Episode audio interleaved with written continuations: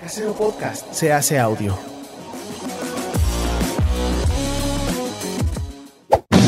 ¡Chavos, banda! Este programa es patrocinado por ustedes mismos. Si quieren apoyar nuestro proyecto, lo pueden hacer por medio de Patreon en patreon.com diagonal herejes el podcast.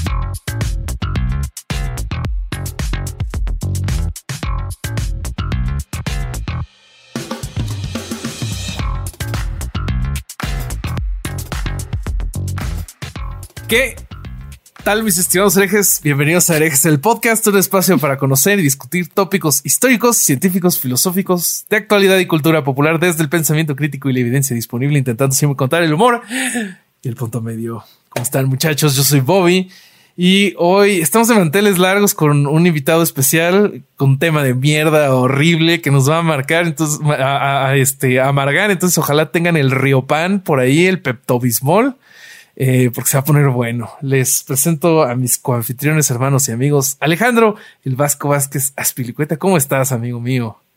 Bien, bien. Eh, vos decís tema de mierda. Yo por lo menos estoy contento de que a diferencia del tema de la semana pasada de las Oh, escuelas peor. en Canadá. Sí, sí, sí, sí, sí. O sea, en este no vamos a hablar de niños abusados, de la intervención de la iglesia. Eso a mí me, me- me consuela que por lo menos este, no va a ser tan horrible como el tema de la semana pasada, ¿no? ¿Cómo O, te o tenés explico? algo para decirme.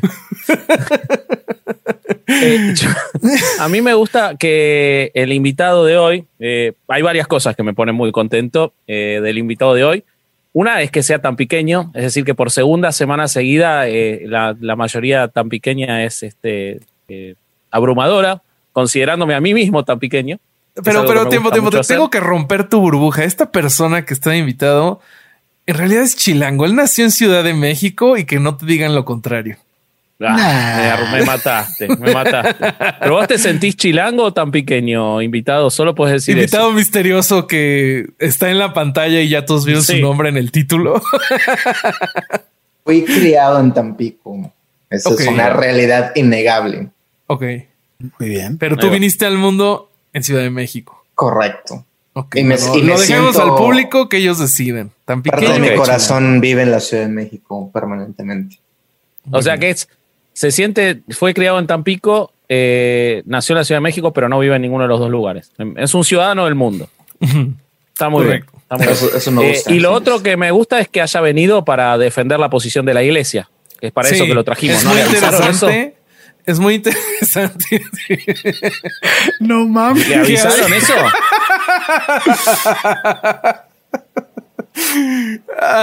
Este, yo creo que te mandaron un memo que está todo mal.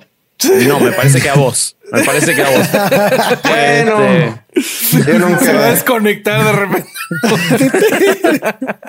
me gusta llevar la contraria, entonces vamos, vamos a ver cómo vamos a sale. ver qué me sale del alma. Está bien. No, no, te pido que no, no defiendas esa postura, por favor. Es indefendible, no te preocupes. Sí. Bueno, antes de continuar, entonces les presento al Dominic Toreto de esta familia llamada Herejes el Podcast. Ahí va, lo que importa es la familia. Durán. Acabo de prender el asador, güey. ¿Van a venir? Eh, no creo llegar, Eh, pero lo importante es la familia. Mi estimado corsario Alejandro Durán Eraña. ¿Cómo estás, Bobby? ¿Cómo están? Eh, muy bien, amigo. Muy Qué bien. bonita gorra traes, Bobby. Qué bonita gorra Mira, traes. con, dije, Durán, cada semana viene con el corte de cabello de Max Steel. No puedo estar este, menos prolijo que él. Qué idiota eres. Y me compré esta gorra. Muy linda gorra, te felicito. No tengo idea de la- qué es, la pero compré. es muy linda. ¿De qué Esta será? la compré en No sé. Rey Camiseta. Está bien chida y me llegó como en dos días. Entonces, Ok. Muy bien. Pero la Muy pagaste, bien. aclará que la pagaste, porque parece que le estás haciendo publicidad a los de no, dije la compré. Ah, ojalá, está bien. este, amigos de leyendas, mándenme cosas gratis, me encantaría, pero esta la pagué. Ya vinieron ellos gratis, ¿qué más querés, boludo? O sea, Mira, soñar no cuesta, soñar es gratis. Eh, permítanme entonces, antes, ya, ya, ahora sí, para empezar el tema, el tema, perdón, El tema. Eh, presentar a nuestro invitado. Él, él, él estuvo en el chat fundador de herejes. Eh, empezó ese chat por, por este Durán. Eh, ¿Vieron el, el, el, tarro de cerveza con el que de repente sale algo que dicen que es el, el, el barril del chavo del 8? Él me lo regaló. Este. Bobby, Bobby, espérate.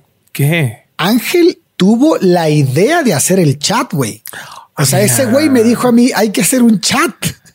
Es el founding father de herejes. Así es. Mira. Wow. Bueno, pues a él mismo lo tenemos. Es nuestro amigo Ángel Castrejón. ¿Cómo está? Bueno, además, y bueno, además de todo esto, es, es perpetuamente mi hijo y pupilo en cualquier videojuego que quieran. Ángel Castrejón, ¿cómo estás, amigo? Qué manera de arruinar la introducción sobre,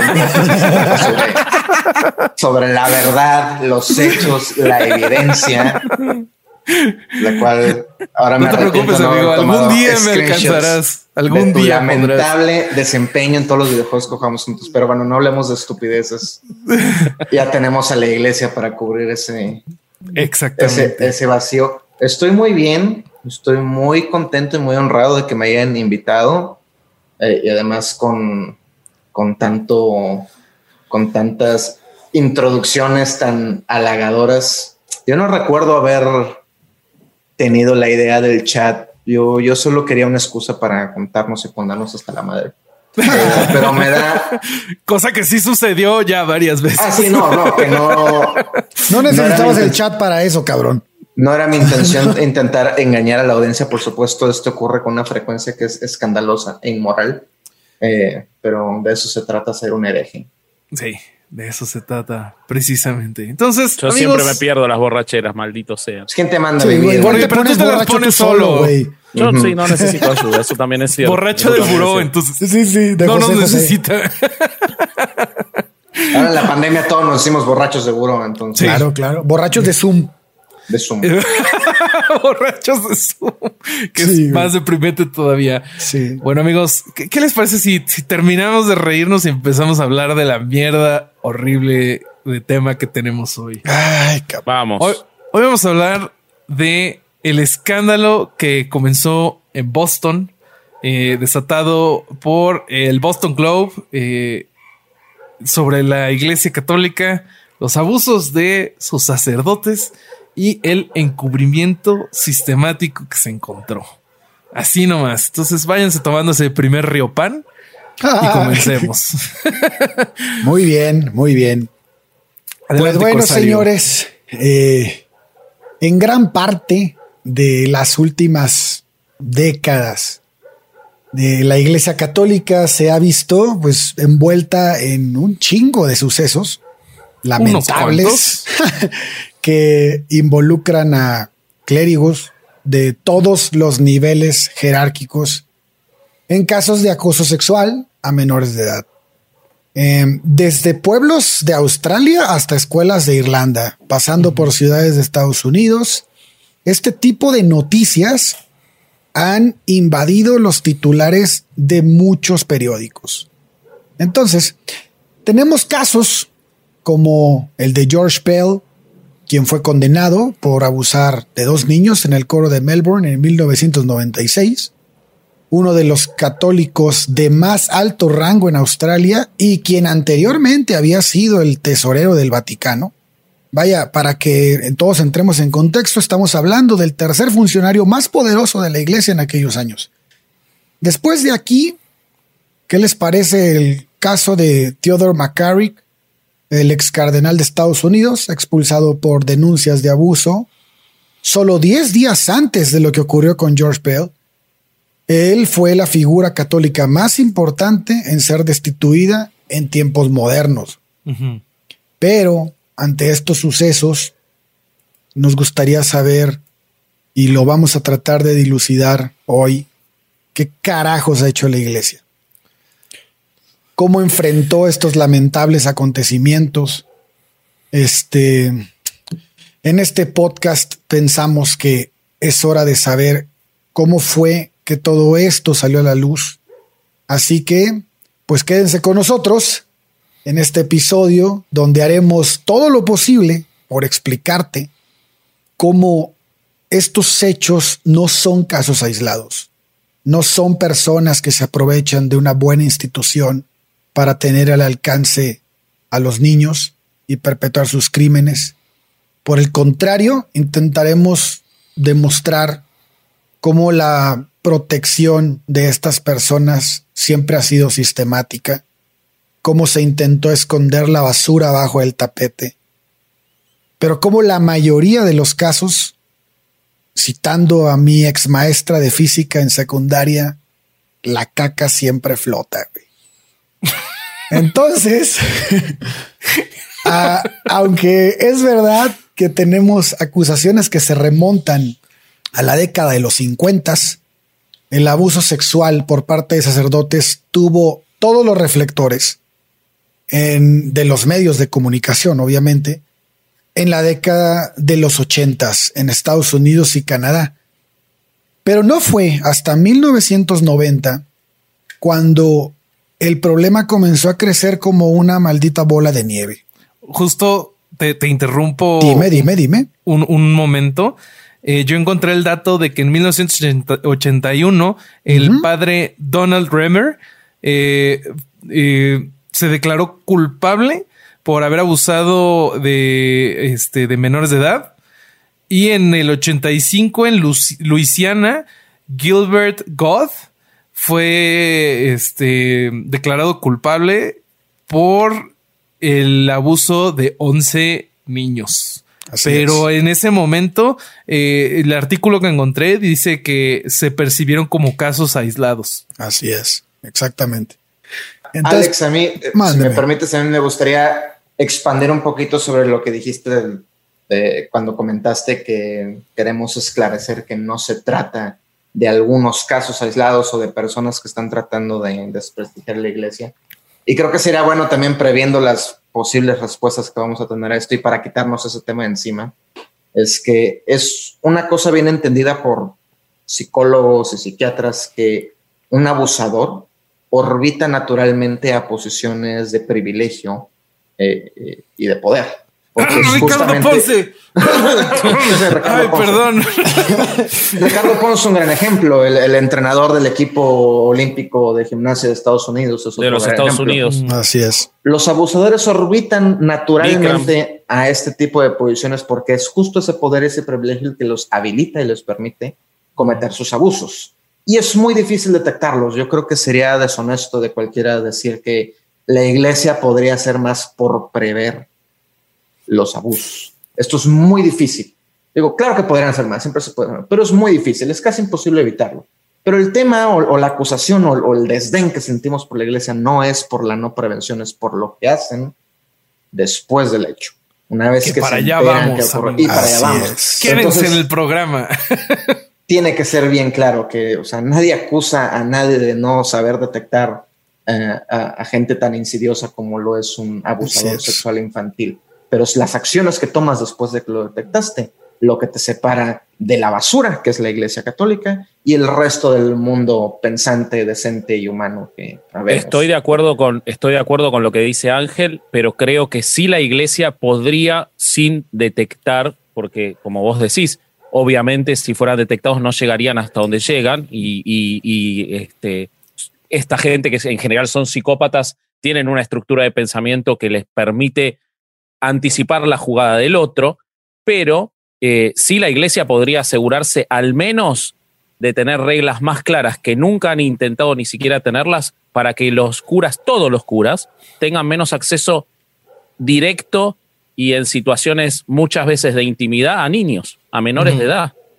La iglesia no ha hecho nada por prevenir la facilidad que tienen los curas para estar influyendo sobre, sobre menores de manera permanente cotidiana y constante. Entonces, al menos podría tener, porque muchas veces, si bien muchas veces ocurre en casas, porque toman la confianza de la familia y ahí hasta podría ser discutible cuál es quién es el que le está dando esa autoridad, pero muchas veces ocurre dentro de las propias instituciones, donde tienen ese acercamiento porque lo tienen permitido, porque no hay reglas que se los impidan. Es que pienso que es mucho esperar eso del fácilmente uno de los grupos más disfuncionales sexualmente hablando que hay sobre el planeta. Ah, por supuesto. Totalmente, claro que sí. A ti esto se te hace obvio porque eh, tienes un approach sobre la sexualidad humana que es natural y sano. y eso es un descalificativo para pertenecer a cualquier ranking en la curia eh, de, la Iglesia Católica. Totalmente. Entonces, desde ahí vamos mal. Es gente profundamente disfuncional sexualmente hablando. De hecho, si bien no está la evidencia al respecto, pero hay muchos que especulan con que la desproporcionada cantidad de abusadores que existen dentro de la Iglesia Católica tiene mucho que ver con que los abusadores se encuentran como un lugar, los pederastas se encuentran un lugar seguro el incorporarse a las eh, a las, a las de la Iglesia Católica. No solo un lugar seguro, es el lugar mm. más el lugar seguro. seguro en el mundo. En cualquier otro lado, digo, siempre hay encubridores, siempre hay alguien tratando de proteger el prestigio de alguien, pero nadie lo hace como la Iglesia Católica. Nadie le avienta esos recursos y esa voluntad para proteger a la institución a toda costa como la Iglesia Católica. Son líderes en eso. Sí, sí, sí, sí. De hecho, yo te diría algo que iba, que voy a profundizar más adelante, pero te diría que es la, institu la eh, estructura institucionalizada de pederastia más grande del mundo. Casi se podría pensar que está pensada para que esto pueda ocurrir, por la forma en la que lo protege. Sí, pero bueno, pero yo quiero seguir escuchando a. contando este, esta maravillosa historia. Bueno, pues ahí les va. Estábamos en la década de los noventas y les platicaba que, que la bola de nieve empezó a crecer de manera incontrolable. Y no sé si lo recuerdan, pero en 1995 fue cuando el arzobispo de Viena renunció por medio de varias acusaciones este, de abuso sexual a la Iglesia Católica y la Iglesia en ese punto ya se estaba sacudiendo, ya, ya estaba sintiendo el rigor de, de la sociedad que lo volteaba a ver como un, un ente que traía un problema serio ¿no? a nivel mundial. Entonces, en esta misma década comenzaron las revelaciones de abuso sexual en Irlanda. Y a principios de la década del 2000, el abuso sexual de la Iglesia Católica ya era una historia mundial importante. Entonces, ¿por qué es importante lo ocurrido en Boston? Hasta donde las pruebas disponibles nos permiten ver, los informes del periódico Boston Globe expusieron el abuso generalizado y cómo los líderes de la iglesia movían a los sacerdotes pedófilos en lugar de responsabilizarlos. De hecho, un informe encargado por la propia iglesia en 2004 arrojó que más de 4.000 sacerdotes católicos en Estados Unidos habían enfrentado acusaciones de abuso sexual en los 50 años anteriores. Los casos involucraron, escuche bien la cifra, a más de 10.000 niños.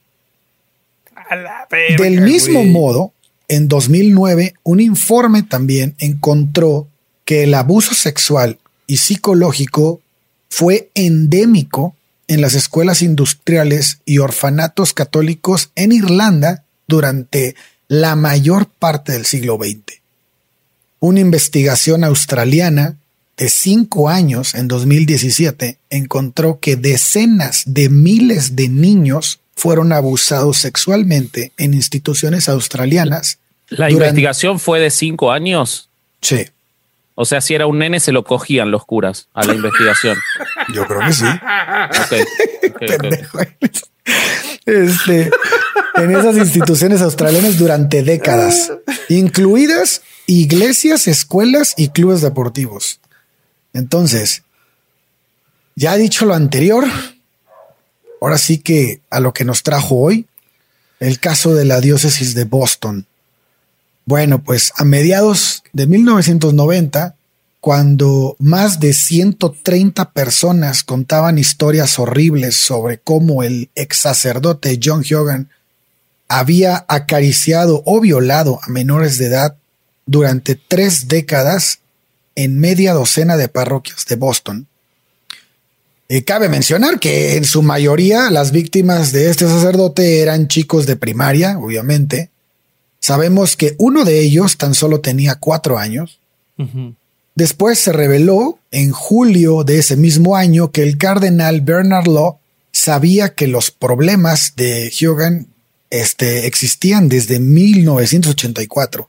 Y lo sabemos porque ese año había sido el primer año de Law en Boston. Sin embargo, aprobó el traslado de este hijo de la chingada a la parroquia de Santa Julia en Weston. Cuando las acusaciones llegaron al cardenal, este güey se escudó en que tenía garantías médicas para cada reasignación. Bueno, gracias al equipo de Spotlight, sabemos que la arquidiócesis ya tenía evidencia sustancial de los hábitos sexuales depravados de, de Hyogan, y esto incluye su afirmación de 1980 de que su abuso repetido a siete niños de una sola familia no había sido un problema grave según el registro arquidiocesano. Eh, en Saint Joel, el, no, sé cómo se pronuncia esa, esa, iglesia, pero le voy a decir Santa Julia porque le va a tocar como el tigre de Santa Julia, este hijo de la chingada. Este, todo se fue a la mierda en, esa, en, esa, en ese momento. Y Huron fue puesto a cargo de tres grupos de jóvenes, incluidos los monaguillos. En 1989 se vio obligado a ausentarse nuevamente por enfermedad. Sabemos que esas, esas este, denominaciones de enfermedad era porque había tenido problemas de acoso sexual. Después, obviamente, de tantas denuncias que había habido, por varios meses en dos instituciones que trataban a sacerdotes que abusaban sexualmente. Escuchen bien esto, había instituciones ya predestinadas para sacerdotes que abusaban sexualmente. O sea, la iglesia contaba con esto. Entonces, aún así, la arquidiócesis decidió devolver a Santa Julia, a ese sacerdote, donde continuó abusando de niños durante otros tres años. En 1900... Te interrumpo un segundo por lo que dijiste de las, de las instituciones. Un caso que, que acabo de recordar, hay un caso que ahora está en pleno litigio en Italia y en Argentina, que no sé si lo conocen, que es el del Instituto Probolo. No sé si ah. oyeron hablar de eso. el Instituto Probolo es un, instituto de la Iglesia Católica eh, para el tratamiento y la educación eh, pupila de niños sordomudos sin recursos. Ah, sí, escuché de ese está caso. La evidencia, está la evidencia de que se enviaba a este, muchos curas abusadores a trabajar a ese, a ese instituto. No. Porque no, no daban, y no daban testimonio los, los sordomudos. Pues no. Este, e incluso cuando se los denunció en Italia, se los envió al instituto que está acá en Argentina, en la provincia de Mendoza, donde ocurría eh, lo mismo. O sea, eh, el, conocimiento es, absolutamente sistémico, como vos decías, solamente para aportar eso. No, muy buen dato, güey. Pero por favor, audiencia, absorban, tómense un minuto para absorber eso. O sea, eh, hay, un agravante ahí, es los horrible sabiendo que niños sordomudos difícilmente pueden denunciar. Entonces, una forma de, bueno, mandémoslos ahí para que le den salida a sus que, se claramente no podemos hacer otra cosa eh, por, por, evitarlo. Entonces, mejor darle salida ahí con un mínimo de riesgo de consecuencias de escándalo y de desprestigio para la Santa Iglesia Católica, eh, autoridad de Dios en la tierra. Entonces, sí, mm. eso es. Exactamente. Eso es lo que hacen cuando pueden, donde pueden, donde tienen el poder de hacerlo, lo hacen. y, y agrego algo más, ¿no? Eh, en Boston ocurre algo, si bien obviamente lo de, lo de los sordomudos es una cosa eh, que, no puede ni caber en la cabeza de una persona que no sean los enfermos hijos de puta que son estos, pero estamos hablando de Boston, la ciudad con más católicos en los Estados Unidos, donde era muy, muy fácil disimularse y licuarse en la multitud. Te mandaban de una parroquia a la otra en una ciudad en la que el catolicismo es predominante, probablemente la única de los Estados Unidos, en la cual era hasta difícil seguir el rastro de ese cura abusador por, por la gente que lo denunciaba y después perdía el rastro de que estaba, ni siquiera lo habían cambiado de ciudad o si no lo, ponían este, en los alrededores de Nueva Inglaterra, ¿no? Donde se cumple la misma condición. Pero bueno, Ale, todo tú. Sí, así es. Este, bueno, después de estos tres años que continuó abusando Hyogan en Santa Julia, en 1981 una vez que la cosa ya se volvió insostenible en esta parroquia, fue trasladado a St. Brendan's, en Dorchester, donde James Lane, quien era el titular en ese lugar, o sea, el párroco, el párroco titular, mencionó que a él jamás se le advirtieron las conductas de Hogan. Para septiembre de 1984, las quejas en contra de Hogan en Dorchester llevaron a Lo a expulsarlo. Y aquí se acabó el reinado del terror de Hogan. No, no es cierto. Tan solo dos meses después, güey. Es que esto está cabrón, güey. Lo expulsó Bernard Law y solo dos meses después, el cardenal le dio una nueva oportunidad. ¿Saben en dónde? En Santa Julia otra vez, güey. No. O sea, el güey permaneció ahí por más de ocho años antes de removerlo de sus deberes parroquiales en 1993, güey. Fue refundido en un hogar para sacerdotes jubilados, pero eso no le impidió continuar con el abuso sexual de menores y esto se sabe por las múltiples demandas civiles y los cargos penales presentados en su contra, güey, que marcan la temporalidad en la que él estaba en esa casa hogar. Finalmente, en 1998, la iglesia expulsó a Hogan sacándolo del sacerdocio. Pero ¿cómo funcionaba Hogan? ¿Cuál era la, la, forma de operar? Bueno, pues resulta que este imbécil buscaba mamás católicas con familias numerosas, con escasos recursos y que de preferencia estuvieran solas, les ofrecía su ayuda, eh, algunas veces les, les decía que llevaba a los niños por helados y otros días simplemente rezaba con ellos a la hora de acostarse. Y esto generalmente era aceptado pues sin sospecha, güey. Sin embargo, después de algunos, no voy a hablar de, de las, de las, de todos los, este, casos de las víctimas, ¿no? Pero me gustaría destacar uno, el de, el de Patrick, eh, no voy a decir el apellido, pero Patrick. Un apellido irlandés, sí, pero O'Reilly, una cosa así. Sí. Entonces es Max pero bueno, es, lo va a recibir como Patrick. Eh, fue uno de esos niños. Eh, Patrick cuenta que cuando tenía 12 años se convirtió en la víctima de este imbécil. Y bueno, pues corría el año de 1986. Y esto es dos años después de la asignación de Hogan en Santa Julia Weston. Y Patrick dice que lo conoció, que él conoció a su familia en San Andreas, en San Andrews, no me acuerdo cómo, se llamaba la, la parroquia. Pero bueno, el punto es que ahí la conoció y él se entera de que el padre de Patrick se suicidó. Y entonces pasa a dar el pésame a la madre, quien Dicho sea de paso, padecía esquizofrenia. Entonces, Hogan se ofreció a comprarle un helado a Patrick. Mientras regresaban a la casa, después de comprar el helado, él Hogan lo consuela, pero luego se palmeó la parte superior de la pierna y deslizó su mano hasta tocar su entrepierna.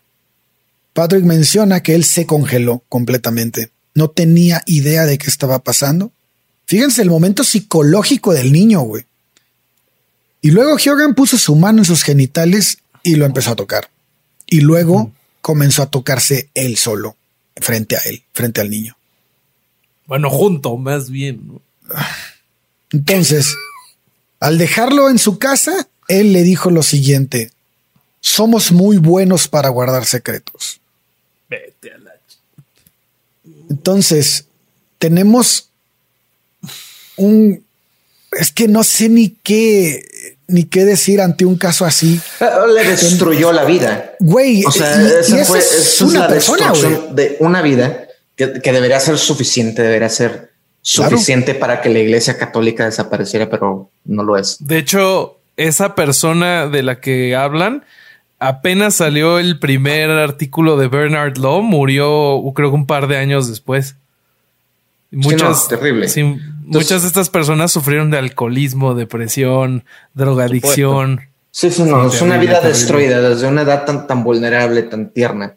Y esto ocurre todos los días, todos los años, en todos los países del mundo y solo no sabemos de los lugares en donde no se investiga, porque donde se investiga, sale. Sí, totalmente. Una excepción. Totalmente. Y, y, y, y el, el, peligro que, que, corremos a veces de ahondar tanto en un caso en específico es que es muy fácil pensar qué hijo de puta ese carnal, qué hijo de puta Bernardo, pero este es el modus operandi de la pero, iglesia pero es que además, pero y además, algo que siempre se repite entre ellos es el tema de, del secretismo, ¿no? Del que no lo tenemos que contar, esto es algo entre nosotros, que está en la propia liturgia y en las propias reglas de la institución. En los sacramentos, güey. Exactamente. Entonces, están utilizando, y de nuevo vamos otra vez al tema de cuando viene, este es el último que me lo dijo, lo de este, los abusos pasan en todos lados, no solo en la Iglesia Católica. Claro, pero la Iglesia Católica es una institución que facilita con su propio reglamento que ocurra de manera sistemática. Y esa es. la diferencia. Y lo del secreto es otra evidencia de eso. Cuando vos a chicos desde muy corta edad les enseñás el secreto de la confesión con el cura y que cosas que solo le podés contar al cura porque el cura se las va a contar a Dios, porque él y después el cura utiliza eso en su favor para guardar sus abusos y que no sean contados por esos chicos, es absolutamente responsabilidad de la iglesia porque está en su reglamentación el facilitar que ocurran esas cosas. Y aún si quisieras argumentar de que, bueno, es que está abusando de una reglamentación que claramente está escrita bien intencionadamente, pero es que no llega hasta ahí, porque una vez que la iglesia detecta el abuso, entonces se pone en modo de protección, de evasión, de reubicación y gasta miles de millones de dólares cada año en la defensa, en la protección, en la reubicación, en sobornos a las víctimas, en, en, en, en acuerdos en, las cortes para acabar, para matar los casos. y además no cambia, y además no, porque vos podrías decir, bueno, se abusó de esas reglas, vamos a ponerle las modificaciones dentro de lo que quepa para que no se pueda, para por lo menos dificultar el abuso de esas reglas. No, por supuesto que no. No hacen nada al respecto. Oigan, hice, hice una, eh, encontré y estuve encontrando casos, hice una cronología en donde podemos ver esto que están diciendo, cómo se dio en la práctica y lo podemos aterrizar. Si quieren, lo cotorreamos, se los platico y ustedes me van, van, van, van, este, vamos arrojando, peloteándonos ideas, güey. Dale. Fíjense, en 1981, el cardenal Joseph Ratzinger, quien fue el Papa Benedicto XVI después, se convirtió el inmortal. El inmortal se convirtió en prefecto de la Congregación para la Doctrina de la Fe, ¿no? Eh, que era antes la, el, el, Santo Oficio, ¿no? Entonces, la agencia del Vaticano, de la, la, agencia de vigilancia del Vaticano para la fe y la moral, incluida la investigación de delitos graves. El cardenal, este nacido en Alemania, llega al cargo en un momento en que comienzan a surgir revelaciones sobre el abuso sexual, tal como lo dijimos hace rato, que era mediados de los 80, ¿no? Y este, obviamente por parte de los sacerdotes a los niños, y la mayoría se estaba dando en Estados Unidos. Eh, entre los acusados que se encontraban estaba el reverendo Lawrence Murphy, este sacerdote de una escuela para sordos en Wisconsin. Vuelve otra vez esto quien finalmente reconoció haber abusado sexualmente de más de 200 niños, y el reverendo, obviamente, Marcial Maciel Degollado, que fue el fundador de la Orden Católica de origen de nuestro origen mexicano, la Legión de Cristo. Esto fue en el 81. En el 85, en uno de los primeros casos más importantes de abuso que se hicieron públicos fue el del sacerdote de Luisiana Gilbert Gauté. God, el que ah, mencioné hace ah, God, eh, que se declaró culpable de 11 cargos, es cuando empezó la, la, este, el programa. Y a ese güey creo que le habían dado 10 años, ¿no, Bobby? 10 años de prisión le dieron. Eh, Hasta donde. Sí, si no mal recuerdo, sí, pero lo que decía, este, lo de Marcial Maciel ni salió a la luz en ese eh. momento. Y lo de eh, Gilbert God no, este, se, tomó como un caso aislado. Como si un abusador, pero no tiene que ver con la iglesia. Ajá. Vamos en el 81, del 85. Del 81 al 85 se dio el caso de Murphy, de Maciel y The God. O sea, no mames. y, además son el de, Donald Romer. sabe, güey. además el de Donald Romer, que este, que de él no tengo el dato de cuánto se declaró culpable. Entonces ahí hay uno más. Ah, bueno. Y luego en el 92 está el sacerdote de Massachusetts, James Porter, que es acusado de abusar sexualmente de más de dos docenas de niños y niñas. Porter, quien se declaró culpable, fue sentenciado de 18 a 20 años de prisión. En el es el primer, este fue el primer caso que se convirtió en un escándalo en la diócesis de Boston. En el 92, en una reunión en South Bend, Indiana, la, Conferencia de Obispos Católicos de Estados Unidos reconoce que algunos obispos han intentado encubrir el abuso. En el 96, el arzobispo de Milwaukee eh, escribe al cardenal Ratzinger en ese momento, pidiendo juicios canónicos para dos sacerdotes de su diócesis acusados de abuso sexual. Recordemos en qué posición estaba Ratzinger, incluido el de Murphy, güey. O sea, le está informando lo de Murphy y no recibió respuesta. Durante los próximos dos años, y luego los obispos de Wisconsin presionaron para la destitución de Murphy y, este, y, no recibieron ningún estímulo del Vaticano. En el 97, Maciel es acusado de abusar sexualmente de seminaristas y niños bajo su cuidado y Ratzinger ordena el cierre de la investigación. Esto lo vimos cuando hablamos del padre Atié en el episodio de, de, este, de Maciel. Si gusta, vaya a verlo. En el 99, un tribunal de Massachusetts presenta cargos de violación de menores contra el ex sacerdote Hyogan. A lo largo de su carrera, Hyogan había, como lo vimos, abusado sexualmente de, mil, de muchísimos niños. En 2002, el Vaticano emite pautas para tratar las acusaciones de abuso sexual infantil por parte de sacerdotes. Pide que todos los casos se informen a Roma pero no menciona la denuncia de los cargos a las autoridades penales locales. Escrito por Ratzinger, eso en Escrito por Ratzinger, exactamente. Ahí, te puedo agregar un dato, un par de datos más, mi estimado Durán. En ese periodo, entre el 97 y el 2002, que fue cuando sale el artículo del Boston Globe, eh, la arquidiócesis de Boston ya había llegado a acuerdos y pagado por 50 demandas en contra de Geigan. Y esto equivaldría alrededor de 10 millones de dólares. Eh, y de esas este, 50 demandas, ningún documento se hizo público. Les quedaron 84 demandas pendientes en las cuales Bernard Law, el obispo, el arzobispo de, de Boston, estaba involucrado como este defensor en 25. Ah, bueno, de hecho, de hecho, cuando sale el artículo, yo el otro día escuchaba un testimonio de uno de los periodistas que, del Globe, no recuerdo de cuál, pero cuando sale el primero, de los que después fueron 600 artículos, eh, ellos, en el primero, ellos llegan a 5 o 6 sacerdotes y les parecía una enormidad. Les parecía increíble que hubiera 6 y en el curso de la investigación terminaron encontrando con documentación al menos 80 ellos en el curso de, ese, de esos 600 artículos. O sea, solo de lo que encontraron ellos, solo en Boston y alrededores, solamente en, los últimos años, ¿no?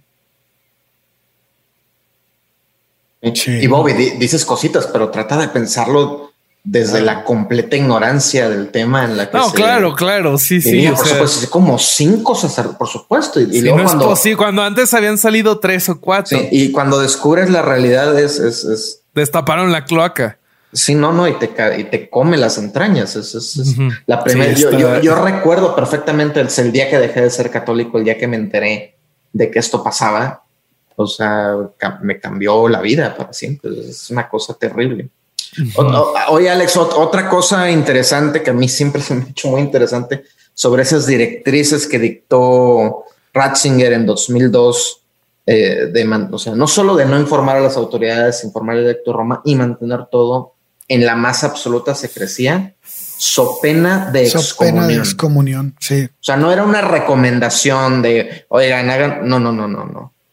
No puedes denunciar estas cosas a las autoridades locales so pena de excomunión lo tienes que mantener en secreto. Y a mí me gusta mucho cuando, cuando la gente este, me viene y me dice, y ve el Papa nuevo, como, como el Papa ahora abrió todo y dice, si tú lees lo que escribieron eh, el, nuevo tratado del Vaticano con, respecto a ese tema, dice que los cardenales no tienen la obligación de acusar a ningún sacerdote ante las autoridades. Mira, permíteme decirlo, el Papa actual es un animal. El Papa actual es un asco, es una persona profundamente inmoral, inmoral. Y el que no piensa igual que yo, ya, saben. ya saben cómo va. Y por favor, dilo, dilo. El que no, y si no piensas igual que yo, eres un pendejo. Y el que no esté de acuerdo, por favor, escríbanme. Eh, eh, yo pienso que Bobby va a dejar mis redes. Escríbanme, por favor, escríbanme para educarme sobre mi ignorancia de, del Papa y de la bondad de la Iglesia Católica para poder arrastrarlos por el lodo de su propia ignorancia, cosa que haré. Y ahí tienen los comentarios. Con gusto y con Tenemos pensado un episodio muy especial sobre el querido compatriota Bergoglio. O sea, se van a enterar en algún momento. Este, sí. Sí, sí, sí, Entonces es Gaygan, se pronuncia Gaygan esa, esa Yo lo he escuchado pronunciado como Gaygan, pero Tú sabes más inglés que yo, voy a decir Gaygan. Bueno, entonces en 2002 Gaygan es sentenciado a hasta 10 años de prisión estatal.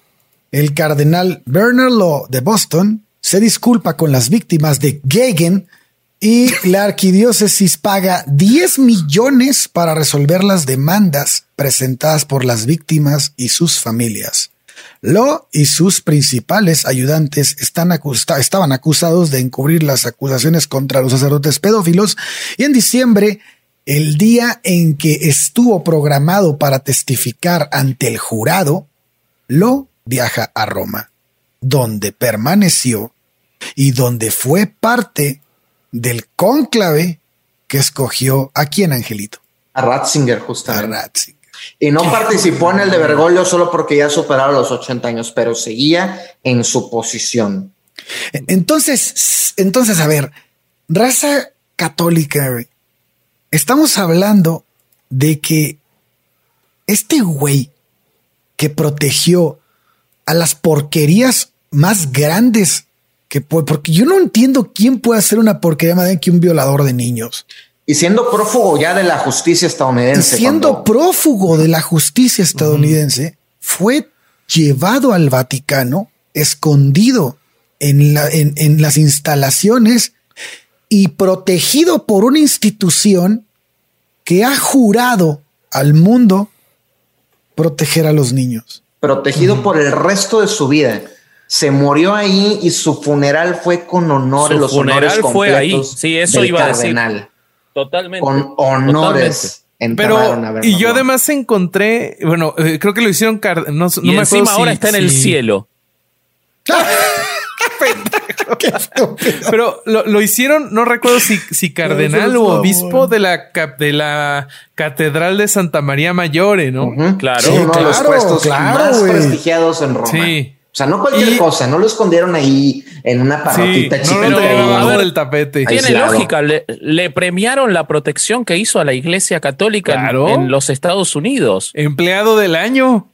Por supuesto. No olvidemos la trascendencia que tienen los obispos norteamericanos en la elección de los papas. Son muy Claro, güey, claro.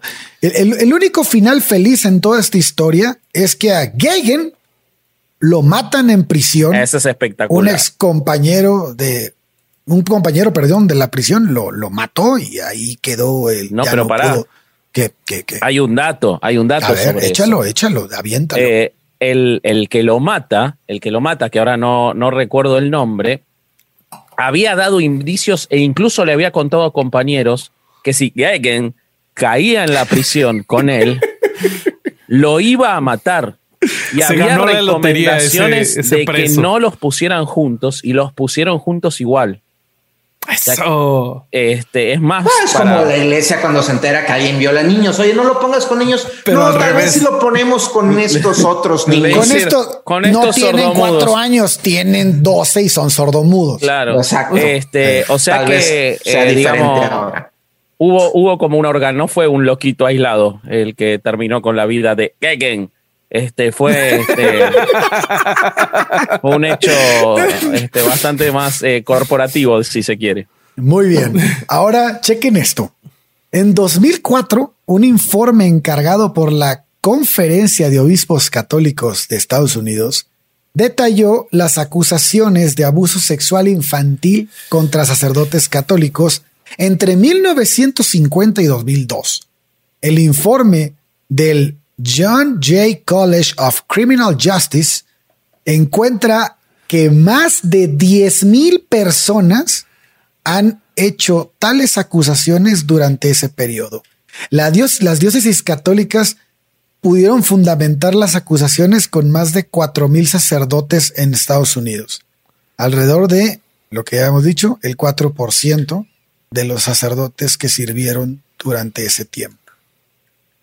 En 2004, la arquidiócesis de Portland, Oregon, se declaró en bancarrota diciendo que había sido agotada por decenas de millones de dólares en acuerdos pagados a las víctimas de abuso sexual por parte de sacerdotes. Otras diócesis siguieron su ejemplo, incluidas Tucson, Tucson, Arizona, Spokane y Washington y Davenport y Iowa. Eh, Ratzinger fue elegido papa en 2005. Después, en 2006, una investigación del Vaticano reabierta encuentra a Maciel, nuestro querido Maciel, culpable de múltiples actos de abuso sexual a menores.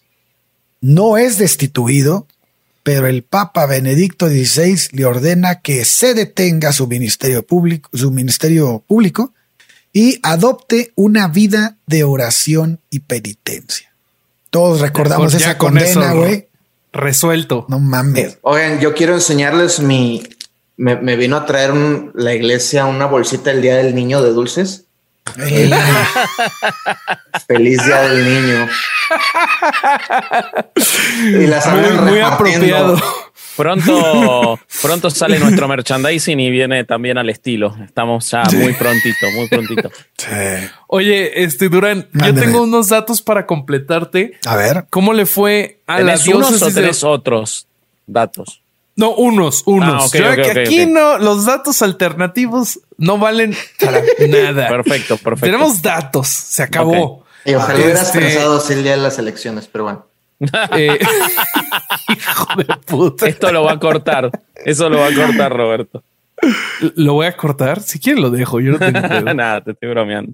Después de que salen los primeros eh, artículos del Globe, más o menos dos años después, eh, el eh, Resendes, que fue quien redactó el artículo de Boston Globe, Boston Globe nos cuenta que el, el cardenal lo renunció 150 eh, sacerdotes de Boston estaban acusados de abuso sexual. Más de 500 víctimas habían demandado por abuso sexual. Y las donaciones de la iglesia en Boston se redujeron a menos de la mitad. Eh, después él participa en un libro que se llama El pecado contra los inocentes de 2004, em, en donde cuenta que más de 450 eh, sacerdotes renunciaron a la Iglesia Católica en diferentes estados, incluido Massachusetts, obviamente. Eh, se introdujo legislación dentro del clérigo contra los abusos sexuales. No sé qué tan efectiva sea.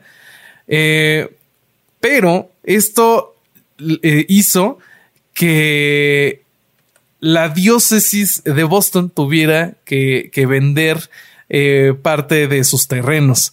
Eh, esta venta se la hace al Boston College por 107.4 millones de dólares. Sí, que Vende hay, primero. Ahí hay, ahí hay una cosa muy, muy trágica eh, en esa venta. Si quieres, déjame primero termino la parte de la venta porque para, para, estar tantito felices y luego amargarnos, como siempre.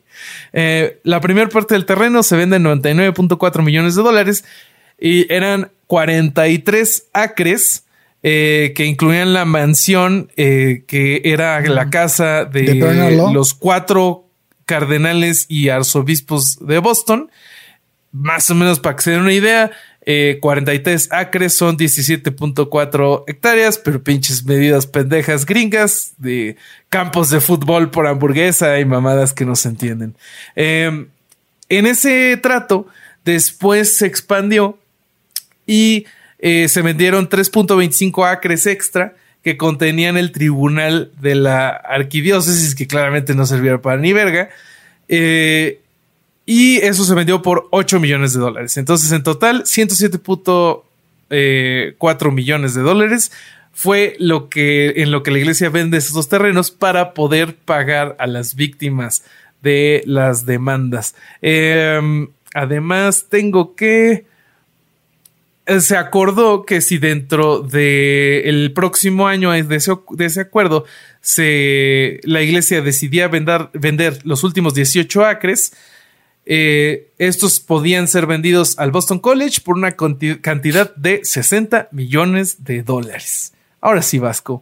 Cuéntanos el final feliz. solamente quería agregar sobre eso un dato que me parece no menor el Boston College es una institución de los jesuitas, católica, de Boston, muy, muy importante, eh, que es quien compró los terrenos de la iglesia que tuvo que vender para pagar los juicios. Pero en el Boston College se produjeron enorme cantidad de abusos, especialmente los de James Talbot. James Talbot era un, este, uno de los primeros eh, y de los más importantes acusados por eh, el Boston Globe un cura que además de ser cura era profesor de historia y profesor de, eh, lucha, de wrestling en... en, ah, qué conveniente. Exactamente. combinación. Y hay enormes evidencias de cómo convocaba a los chicos, tanto en el Boston College como en la escuela que estuvo después, cuando lo mueven, que era la Cheverus High School, los convocaba a que fueran después de hora a luchar con él en ropa interior. ¿ok? No mames, yo lo iba a decir de broma. Muchísimos testimonios al respecto. Y después de hacer esto reiteradamente y de llevarlos para su lado, además siempre elegía a los que estaban en una situación familiar, bueno, lo que hacen los abusadores, eh, los abusaba reiteradamente por enorme cantidad de años. Cuando empiezan las denuncias, lo mueven del Boston College al Cheverus. Pero el Boston College conocía todo esto. Sin embargo, termina siendo beneficiado en una compra de terrenos en las cuales hizo campos de entrenamiento. No quiero pensar quiénes son los entrenadores que los están usando, en el que compró esa mansión que era patrimonio histórico de la ciudad de Boston, en un precio mucho más bajo del que valía por la desesperación que tenía la Iglesia Católica por vender para pagar, con lo cual terminó beneficiado el Boston College con mayores terrenos que le permiten eh, ser un colegio aún más importante de lo que era por abusos que se produjeron dentro de su propia institución, entre otros lugares. Una de, las una de esas cosas tan cínicas y siniestras que tiene la, Iglesia Católica. Porque además uno puede pensar que se vendieron a ellos mismos. ¿Ok? Y que en realidad lo que hicieron fue sacar la plata de un lado para el otro, de, donde podían a donde no tenían, para proteger ese patrimonio y que no cayera en una quiebra o que lo perdieran, como han cerrado muchísimas iglesias en los Estados Unidos. Y en este caso, Exactamente. En este caso, protegieron su patrimonio pasándoselo a una institución más respetada, como es el Boston College. Tengo de hecho, otro dato para complementar. eso que está diciendo Vasco, este, después de que la diócesis de San Diego se va a la mierda también a bancarrota después de las 150 demandas de acoso sexual por 60 sacerdotes, los abogados de los demandantes alegaron que las diócesis que eligieron la quiebra la mayoría de ellas, alguna probablemente no, pero la mayoría de ellas, fue para evitar que los detalles de las denuncias de abuso salieran a la luz en los tribunales, güey. Es probable. O sea, y, este, y hace rato que estaba hablando con, con Ángel, estábamos hablando de que, güey, muy probablemente se declararon en bancarrota para no pagar, güey. Ah, eso no tengas duda. Sí, porque nadie va a pensar, nadie nos va a venir a decir que la iglesia católica se quedó sin dinero no. Por favor. Sí, o sea, patrimonio tienen para aventar para arriba.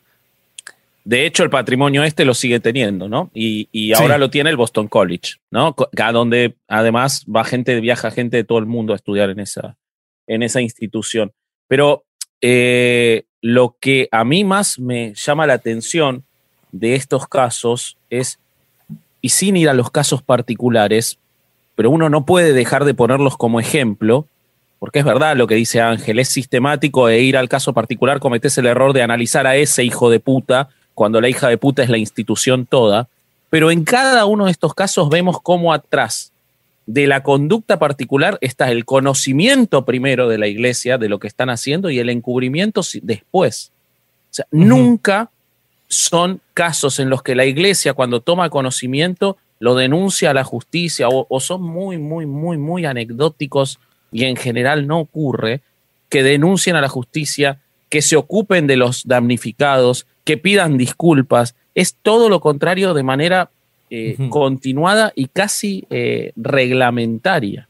Entonces, cuando vos ves el caso por ejemplo, de Paul Shanley, no sé si lo si lo vieron el caso ese de A ver, échalo, échalo, échalo. A ver, cuéntanos para amargarnos Paul, otro poquito. Paul Shanley es el tipo de cura que yo más detesto, que es el que juega la carta del progresismo y del populismo. Es el cura hippie, se lo conocía así en los 70 como el cura hippie de Boston, que siempre estaba reunido con eh, en, los barrios más carenciados de Boston, que los hay muchos, y mucho más en los 70, con eh, personas con problemas de drogas, que ayudaba a los menores y a sus familias, y mientras tanto abusaba de ellos, y hay testimonios por lo menos desde el año 79. Shanley participó, escucha, y acá es cuando yo hablo de que sin ver los casos en, en particular, no importa ponerle nombre, pero ver qué hace la iglesia al respecto. En 1979, Shanley participó en la reunión a partir de la cual, y dio una conferencia en la reunión a partir de la cual se fundó NAMBLA, que no sé si saben qué es NAMBLA, es para muchos la institución, la agrupación más despreciable que existió en los Estados Unidos, es la North American Man Boy Love Association. Es un grupo de poder que se encarga de intentar que se legisle la legalización de la pederastia. No, me digas eso. Exactamente. No me digas que eso es mamón, la verga! No, este sí, cura. Este, déjame hacer un paréntesis ahí, si alguien en la audiencia está pensando que esto es claramente una consecuencia de permitir que la ideología de género penetre en las escuelas, eres un imbécil. Totalmente. Gracias, Ángel. Gracias. Dijiste lo que todos aquí estábamos solo, pensando. Solo, para que, o sea, no dejar eso ahí suelto, sí. O sea, sí. No, hiciste eh, bien, eh, hiciste eh, bien. el, el, amor que se tienen dos adultos, quienes sean, no tiene nada que ver con, el, eh, con la, eh, no quiero decir relación, con, con, la cosa que existe entre el abusador y su víctima, en este caso. El violador y el violado, que es lo único que hay ahí. Pero vos sabés que lo que vos estás diciendo es muy apropiado, porque a partir de la fundación de esta, de esta asociación, me voy a ir un segundo a, explicarles esta asociación porque es muy importante.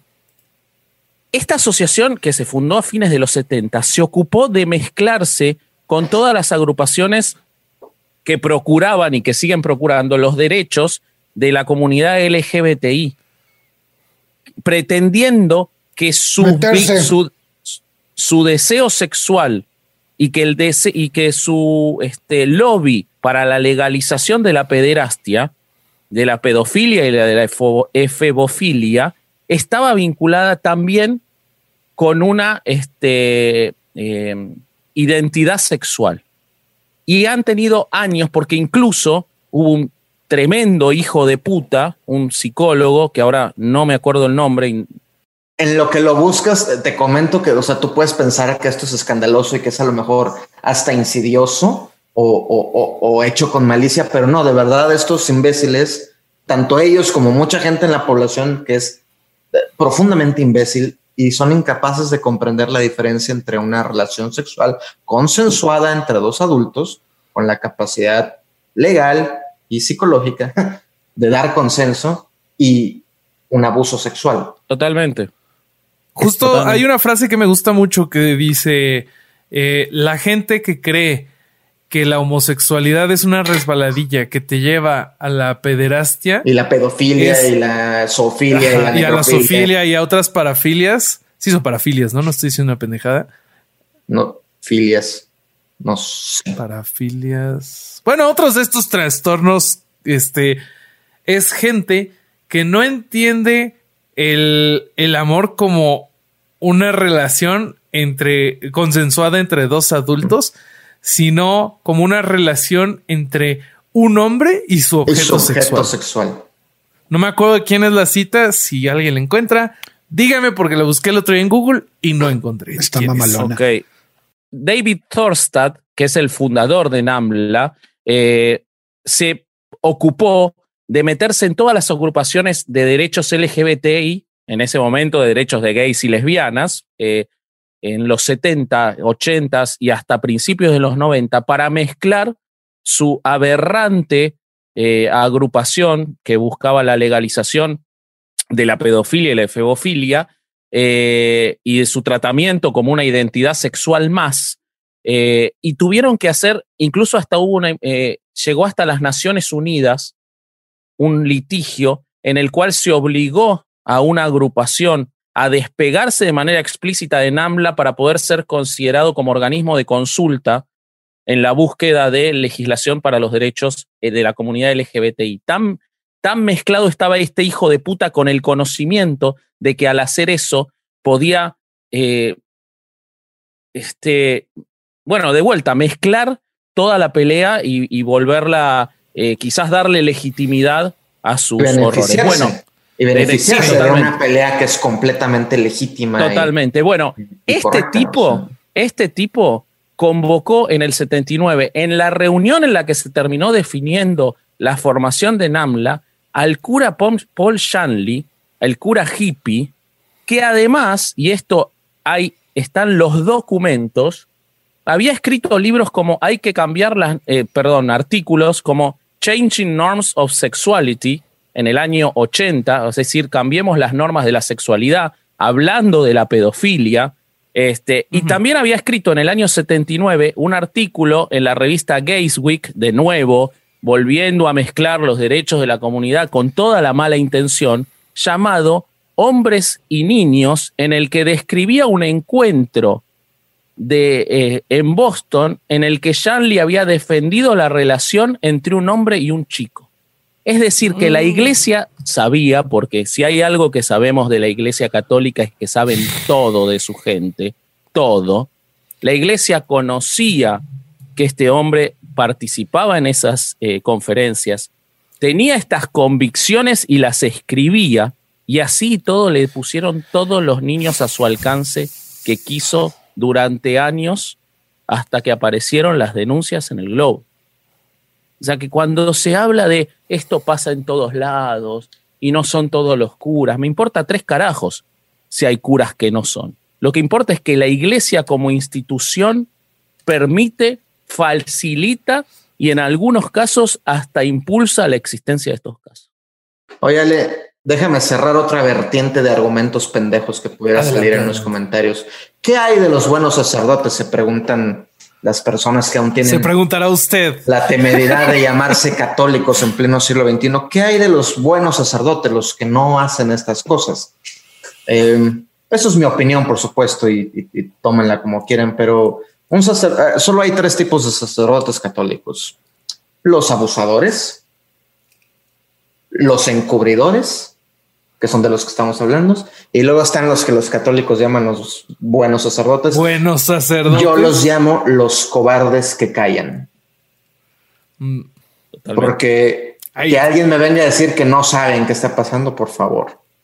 Oye, pero que, que, callan, pero bien que cobran diezmo y lo mandan para arriba. Bien que cobran y callan y callan por miedo, justamente porque no se pueden arriesgar a perder su posición, su, su porque no saben hacer otra cosa. No saben hacer otra cosa porque, porque se pusieron a estudiar cómo perdonar pecados en nombre del creador del universo.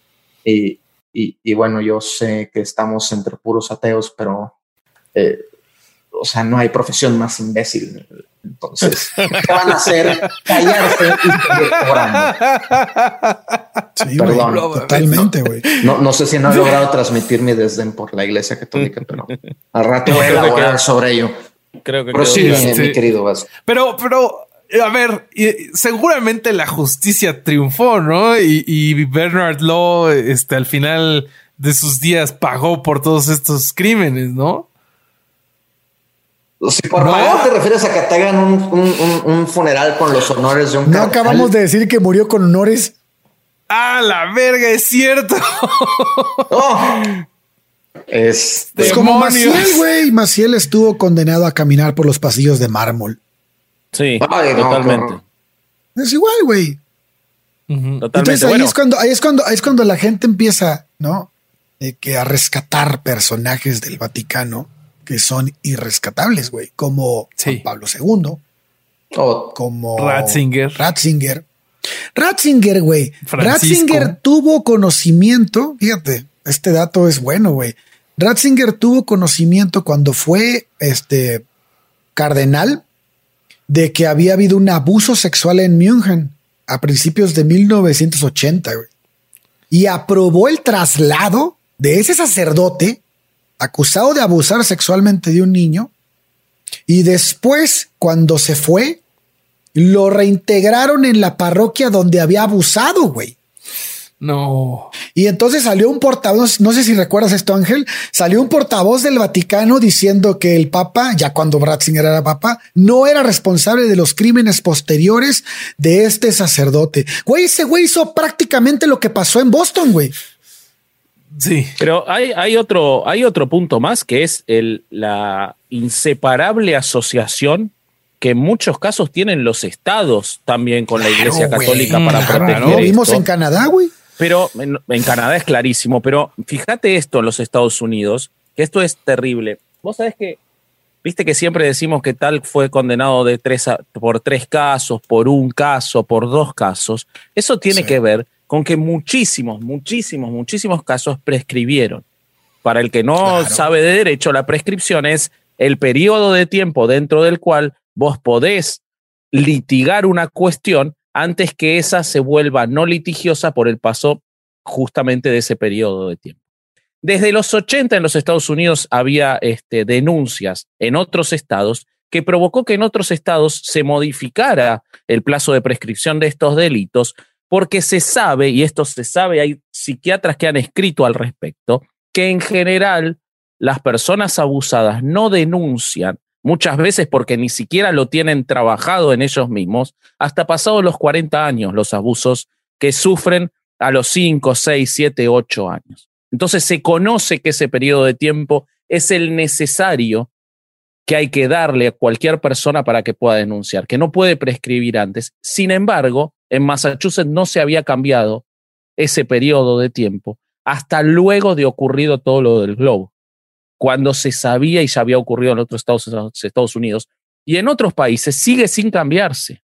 Y sigue ocurriendo la prescripción de pero Acuérdate, acuérdate lo que dijo Hitchens cuando estaba en el, en, en, el National Post o cuál era. Sí, no estuvo en el National Post. Sí. Fíjate, este escribí aquí algo que leí de Hitchens y dije, y justo entra en esto que estás diciendo. Está bueno que alguna vez hablemos de Hitchens. Nunca lo, nunca lo nombramos. Algún día deberíamos hacer un estudio. Sí, sí, está bueno, está bueno. Fíjate, no contenta con, no contenta con proteger a sus propios sacerdotes de la ley, la oficina de Ratzinger incluso escribió su propio estatuto de limitaciones privado. La jurisdicción de la iglesia, afirmó Ratzinger, comienza a correr desde el día en que el menor ha cumplido los 18 años de edad y luego dura 10 años más. Daniel Shea, el abogado de dos víctimas que demandaron a Ratzinger en una iglesia de Texas, describe correctamente esta última estipulación como una obstrucción de la justicia, a la justicia. No se puede investigar un caso si nunca se descubre. Si logras mantenerlo en secreto durante 18 años más 10, el sacerdote se saldrá con la suya. O sea, aquí vuelve a ver la parte sistemática. O sea, en todo, en todas las partes del mundo, el término que dio a la mayoría de edad y 10 años más es lo que tarda en prescribir un delito de este tipo. Lo sabían perfecto, está súper estudiado, güey. También aquí vale, hay, un, dato interesante. Recuerdo en 2018 o 2019 salió una nota en varios periódicos de Estados Unidos eh, alguien hizo un conteo sobre la inversión que hizo la Iglesia Católica en, varios estados de Estados Unidos, Pensilvania, Nueva York, Nueva Jersey, Maine, Rhode Island y otros, no recuerdo todos, pero era un número alrededor de los 10 millones de dólares en el lapso 2000, 2012, 2015, si no mal recuerdo. Eh, y eran diferentes lobbies para ya fuera promover o luchar en contra de legislación que hubiera beneficiado a las víctimas de abuso sexual infantil por parte de, de curas católicos. Entonces, cosas como eh, eh, reducir los tiempos de prescripción, este, cambiar, o sea, formas en las que se hubiera facilitado las denuncias o las convicciones o las penas, o sea, la Iglesia Católica, y esto es solo un periodo de tiempo cortito en solo unos estados de, de Estados Unidos. 10 millones de dólares, 2011-2018, eh, ya lo encontré. Eh, y eso solo ahí. ¿Cuánto dinero gasta la Iglesia Católica en luchar en contra de, de pagar y de sufrir las consecuencias por su terrible eh, complicidad en, en, estos crímenes? O sea, y esto solo porque alguien se puso a contar esos pequeños casos. Y periodistas, periodistas y abogados que se dedican a revictimizar y a acusar y transformar a las víctimas en victimarios.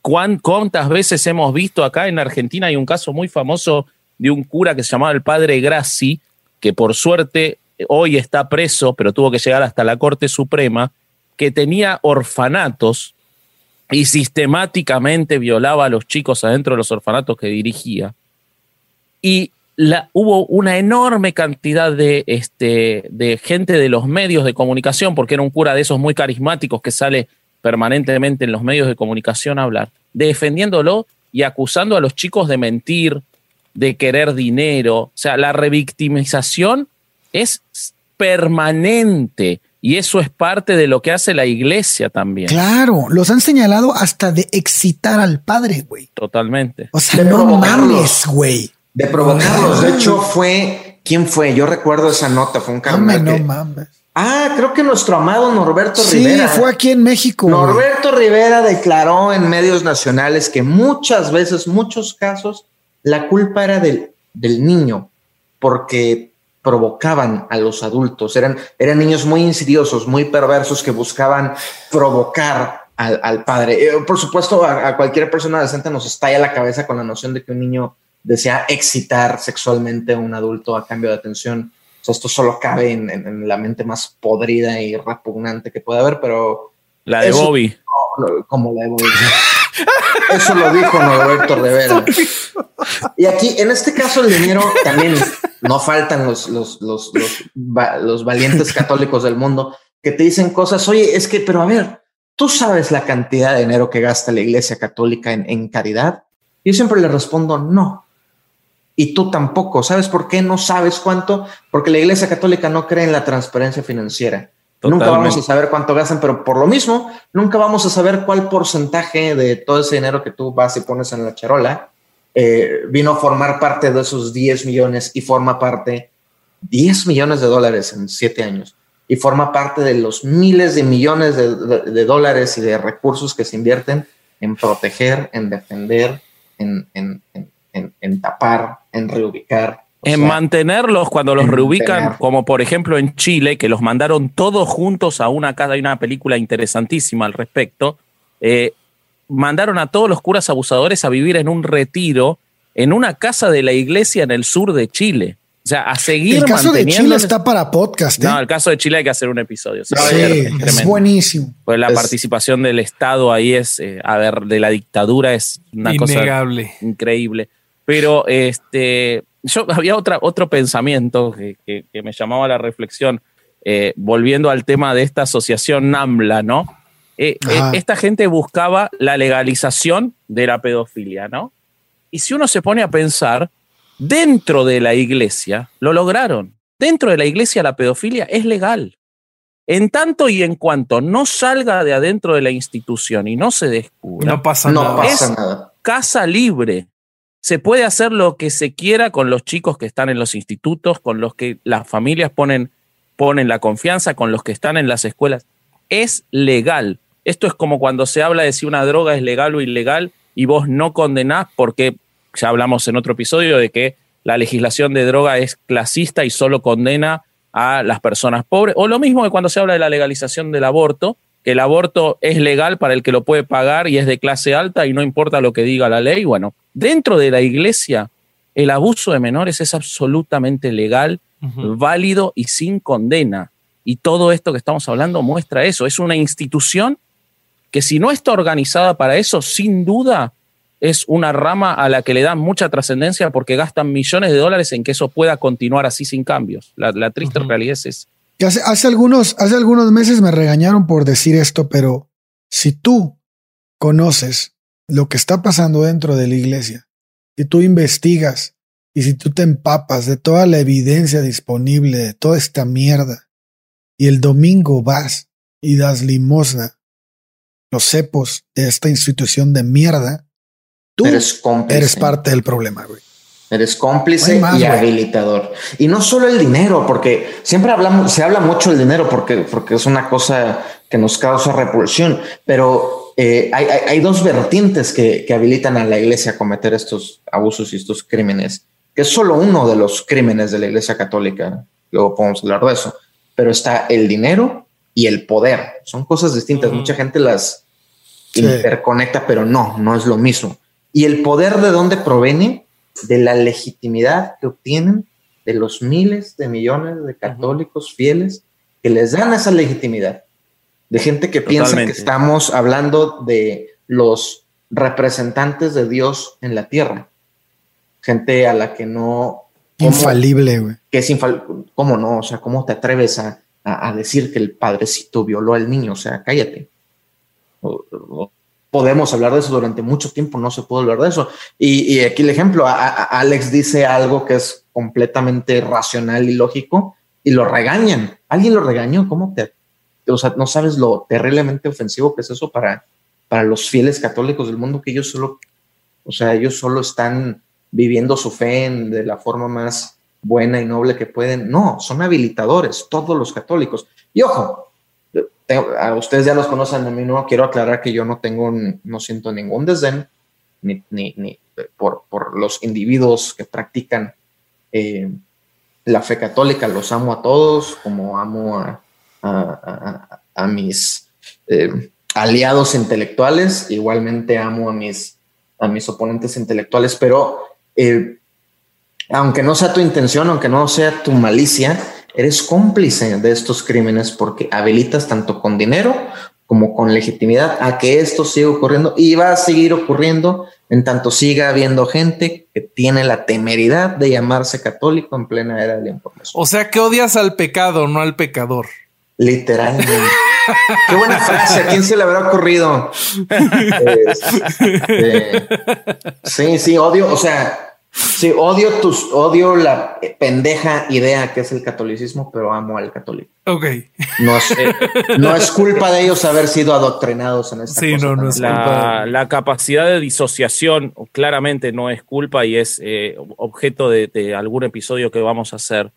Es tan grande y, por eso eh, a veces es echarle la culpa a la víctima, porque evidentemente son víctimas de algún síndrome de Estocolmo que sufren con esta institución nefasta y asquerosa, pero hay un montón de testimonios, gracias al Boston Globe, al primer artículo del Boston Globe, un montón de gente que había sido abusada empezó a, llamar al diario eh, y, empezó a denunciar y eso generó los casos. Bueno, yo escuché muchos testimonios porque este artículo salió creo que un domingo, Spotlight me parece que salió un domingo porque era una edición especial, de gente que lo leyó abusados en su infancia por curas católicos que decían que lo habían leído después de volver de misa. O sea, gente que con lo que le hizo la Iglesia Católica seguían yendo a misa hasta pasados los 40 años. En una disociación que a mí se me hace abrumadora mentalmente. Es que es Pero bueno, es que evidentemente, por supuesto que sí, y que no puede ni siquiera acusársele a ellos, porque seguramente lo primero que le dijeron, cuando, si se atrevieron a contárselo a un padre, a un tío, a una madre, a un hermano, es que no es la iglesia, es que son estos individuos. Entonces, ahí es cuando está el problema. Cuando no entendemos, y por eso una y otra vez estamos yendo a ese punto, no son estos individuos separados, podrían haber sido abusadores sin haber sido curas, probablemente lo hubieran intentado igual, pero no les hubiera resultado tan fácil, tan continuado en el tiempo, no hubieran tenido tanto acceso a niños. Ahí está cuando no podemos dejar de lado y no podemos ponerlo en pie de igualdad con cualquier otro abusador, aunque no neguemos que existen abusadores en todos los estamentos y aunque no sepamos mayoría de los abusos se producen en el núcleo materno, pero el núcleo, el, núcleo familiar no tiene nada que ver con esto. Acá lo importante es quién facilita, permite y, como dice Ángel, protege con miles de millones de dólares a esta gente para que siga ocurriendo. Yo no entiendo cómo la raza puede seguir, o sea, cómo, cómo, cómo pueden seguir sin darse cuenta, güey. O sea, es, es ganas de no saber, güey, ¿no? No, o, sea, si es falta de voluntad. Tú hablas con cualquier católico no quiero saber, güey. O sea, nómbrame una sola víctima. Yo los reto a encontrar un católico que les sepa decir el nombre de una sola víctima de, de abuso sexual infantil o que les sepa contestar las respuestas más básicas del tema. No tienen un solo minuto de lectura seria sobre el tema porque si lo tuvieran, no podrían, o sea, a menos que estemos hablando de sociópatas, de psicópatas, ningún ser humano al que le funcione su, su mente y su empatía y, su alma, si es que existe tal cosa, que sepa estas cosas y pueda decir yo, yo sigo creyendo en, la iglesia católica institución. Ojo, no estábamos hablando de su fe. Otro día les, otro día si me invitan, podemos hablar de, de, por qué son de si creer o no creer, o si es racional yo o no. pienso que no deberían creer, pero fine. Pero Estamos hablando de la institución. Los ateos somos aliados eh, incondicionales de la libertad de culto. Sí. O sea, es un elemento de cualquier sociedad libre. Claro. Que nadie les diga lo contrario. Pero la Iglesia Católica institución, ¿quién puede seguirse queriendo estar asociado a, una, a una institución criminal, a un enemigo de la humanidad que se las ha ingeniado para estar del lado incorrecto de la historia, todo, en toda la historia, en todos los conflictos, en todas las guerras. No hay una sola. Pregúntenle, encuentren un católico que sepa decirles, ah, la iglesia católica estuvo del lado de los buenos en esta ocasión. Ni una sola vez. Ni una sola vez. ¿Con los nazis? Sí, sí, lean Sí, no dice, ah, no, por supuesto deben haber estado del lado de los aliados. No, la Iglesia Católica fue el primer aliado de la Alemania nazi y festejó desde el púlpito el cumpleaños de Hitler cada año hasta el, hasta, hasta el año de su muerte. E inter, y, el concordato que firmó la Alemania nazi con, con la Iglesia Católica fue un intercambio eh, de disolver el Partido Católico para darle China libre al Partido Nazi a cambio del control de las escuelas eh, privadas en, Alemania. de hecho, tanto es así que hay enorme cantidad de casos de, eh, a lo largo del mundo y de la historia de cuando algún cura intenta denunciar las cosas que la propia iglesia está haciendo o que están ocurriendo en su seno, son separados de los cargos, son suspendidos o en la Argentina de la década del 70, asesinados, en, mm. eh, en este, Nicaragua, asesinados, en, la Alemania, asesinados. O sea, eh, no. El padre Atié, en, el caso de Baciel, es el ejemplo más claro. Duda, ninguna duda de que nunca han estado del lado del bien. No hay ninguna duda de que hacen todo lo posible, volviendo al tema, para proteger no solo a los que ya violaron, es más profundo. Es para proteger que pueda seguir ocurriendo en el núcleo de la iglesia. Porque el no cambiar nada de todo lo que pueden cambiar implica asegurarse que siga ocurriendo sin ninguna consecuencia, mientras ocurra adentro de sus reglas y mientras no se descubra por parte de la opinión pública. Así es. En todo en aras de proteger lo mejor posible su prestigio, su posición y, y, de mantener a los fieles católicos fieles porque el dinero de ahí viene. O sea, la iglesia no produce. Bueno, invierte en, la bolsa, ¿no? Y, sí, hace cositas ahí. Que fabrican armas. fabrican armas. Eh, pero no con dones. No. Yo creo que ese es un buen negocio en África, pero no van y se pasean por África diciendo que el SIDA, el SIDA es malo, muy malo, pero no tan malo y no tan inmoral como los condones. Me estoy robando de No, eso es peor. Eh, entonces, Stephen Fry, ¿no? no piensen, eh, no, Hitchens dijo eso, pero también en, el, en, el, debate con Stephen Fry. Pero no piensen que nuestro desdén por la Iglesia Católica está informado solamente por el tema de la pederastía y que somos una ah, no, por supuesto, ya, hicimos muchos episodios sobre las otras cosas también. Enojados con Dios. Y haremos más. La Iglesia Católica es una institución criminal. Y esto es solo uno de muchos, de muchos crímenes que, que, han cometido y que cometen el día de hoy con la venia de... Tristemente parece ser que seguirán cometiendo. Sí, mientras sigan teniendo la venia de los fieles. Mientras los dejemos y mientras los dejen sus fieles. Bobby, mientras nosotros estamos discutiendo esto, mientras Spotlight gana el Oscar a mejor película y todo lo que quieras, y nos sentimos más eh, tranquilos de nuestro espíritu de hoy, poder hablar lo que hace 40, 50 años no se podía hablar. Te aseguro que en este momento, en muchos seminarios del mundo, hay abusadores que se metieron para poder seguir haciendo lo mismo y en este momento están en el seminario haciendo esa carrera en la que van a terminar siendo curas abusadores. Sí. E ese es el tema. Y el tema es cuánta gente, o sea, no tengo los datos para decirlo y es pura especulación lo que voy a decir, pero creo que, creo que el sentido común te lleva a pensar en cuánta gente se metería en el seminario si las reglas de la iglesia no les permitieran encubrir un montón de conductas perversas, ya sea de lo sexual, ya sea de los abusos de poder y de un montón de cosas que te da. Capaz se acaba la iglesia católica si no estuviera permitido. Yo no lo sé, pero realmente los resultados demuestran que los que salen tienden a ser personas con una eh, eh, perversión respecto del uso del poder, en un montón de cosas, en un montón de cosas, no solo en lo sexual. Porque eso es lo que ocurre naturalmente cuando creas espacios de poder donde no se permite el cuestionamiento.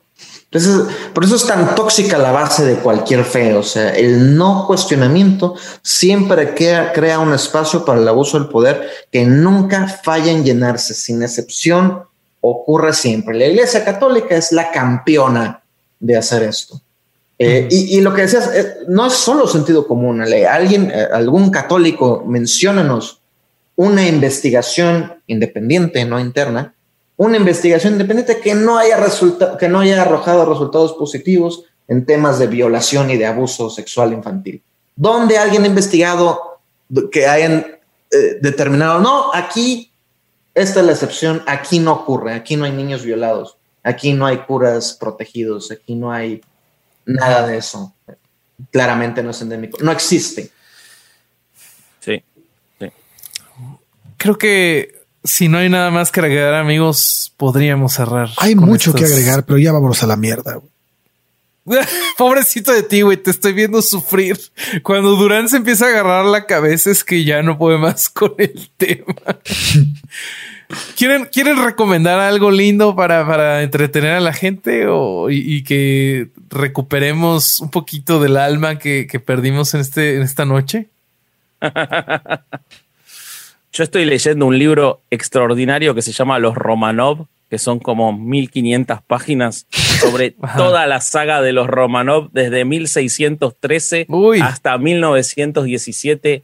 Es una locura el libro, este, así que no lo tengo acá, pero eh, puedo, recomendar eso porque es impresionante. Si quieren conocer eh, Rusia, es eso. Yo quiero recomendar, y va a parecer a propósito, pero no lo es, yo quiero recomendar a todos que lean la Biblia satánica. Eso, Sander Lavey for the win. La Biblia satánica es lo que mi hermano llama eh, coloquialmente un espantapendejos. Eh, no es un libro que contiene magia negra y vudú y satanismo, es de hecho una crítica al catolicismo bien pero Entonces necesitan algo para dar ese último pasito intelectual para abandonar la iglesia católica, esta es una gran lectura. Se las recomiendo a todos. siempre recordamos a la Pues yo acabo de empezar a leer un libro que me recomendó Vasco ya tiene mucho rato y soy muy malo para leer los libros que me recomienda Vasco, no sé por qué. Pero ya me hice la, a la tarea de, comenzar a leerlos todos. Pero no fuera Mircelia de cabrón. este contrato con Dios de Will Eisner que me dijo Vasco, cómpralo. te va a gustar. La primera novela gráfica de la historia. Así es. Y este, y bueno, estoy dándole a ese y, y sí, sí, está cotorro. Échenselo. Yo hoy en vez de libro les voy a recomendar podcast. Les voy a, les voy a recomendar el podcast de nuestro amigo Iker Linazazoros, eh, que es Historia para Tontos, que esta semana llegó al número uno de historia en Spotify. ¿Cuál es el nombre de, él? Iker Linazazoros. ¿Qué nombre tan espectacular tiene ese hombre? Sí, es muy rimbombante. Sí. Y es buena onda, Iker. Un abrazo a Iker y todas las felicitaciones del mundo para nuestros primeros Patreons. Sí. él fue, creo que nuestro tercer Patreon. Ahí entre Rodrigo y este Ana Ceci, más o menos. Ahora no nos da bola porque está este, es famoso. pero bueno, antes nos quería. antes... nos quería y nos prestaba atención. Ahora lo vamos a tener que invitar a un sin libros o algo para que nos dé, para que nos dé bola. Entonces, ahí están nuestras recomendaciones, amigos, para que recuperen un poquito de la alegría en sus vidas. Eh, ahí nos mandan la factura por el río pan y las aldubas y por la acidez que les provocamos el día de hoy. Eh, entonces, amigo Angelito, si alguien te quiere seguir en redes sociales, ¿cómo te pueden encontrar? Ah, ok. Eh, en Facebook me pueden encontrar como Ángel Castrejón Maldonado. Mi perfil es es público, y comparto tonterías como todo el mundo. Pero ahí sería de ser amiguis, ¿no? Es para ser amigos, para platicar o si, o si hay algún católico que quiere educarme sobre mi ignorancia. Eh, digo, yo me altero mucho con estos temas, pero, pero en realidad soy una persona eh, amable, respetuosa, no, no voy a insultar ni tratar mal a nadie. Eh, y me encanta religiones es, y las creencias es mi tema favorito. Y tengo amigos católicos, cristianos, mormones y creo que tengo hasta un testigo de Jehová ahí colado. Entonces, si me quieren hablar, eh, platicar, tratar de convertirme al catolicismo o al cristianismo, como muchos de mis amigos, eh, les prometo una plática amena, constructiva y divertida. Y si me quieren leer, a veces escribo cosas cuando se me acumulan, también las pongo ahí. Eh, Instagram también estás, ¿no? Sí, y si son fans de, de Star Wars y les gusta ver videos de gente ñoña jugando con lightsabers, me pueden buscar en Instagram, eh, porque es lo único que subo ahí, la verdad.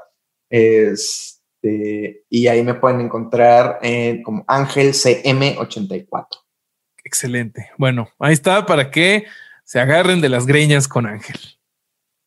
¿Queda algo más que agregar, amigos? No. No, que si ustedes la pasaron mal con el capítulo, los chicos en Boston la pasaron peor. Ah, pues Nos quedamos con esa última linda reflexión. Durán, corre la música, por favor. No, la otra. Venga, austero music. Ahí está la música. Nos vemos a la próxima, amigos. Este fue otro domingo de no ir a misa y escuchar el podcast. Venga. Muy bien. Adiós. Adiós.